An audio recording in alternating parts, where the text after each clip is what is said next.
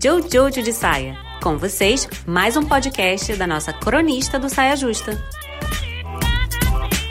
Ai, o Brasil!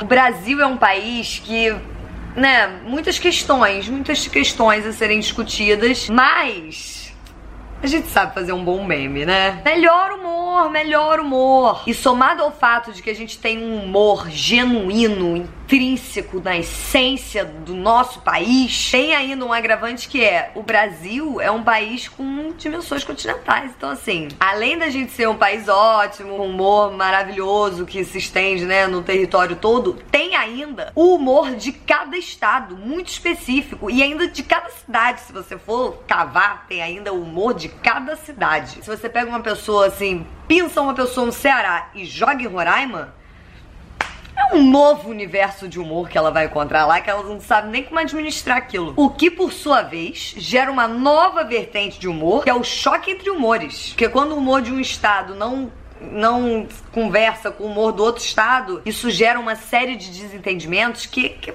entendeu?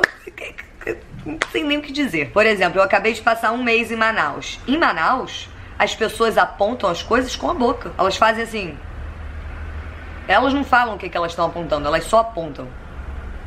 Imagina a quantidade de mal entendidos que uma pessoa não passa quando você chega numa cidade que as pessoas apontam as coisas com o miquinho. Então, assim, eu acho que a gente ia ganhar um prêmio mesmo de melhor humor, porque a gente tem condições territoriais para isso, entendeu?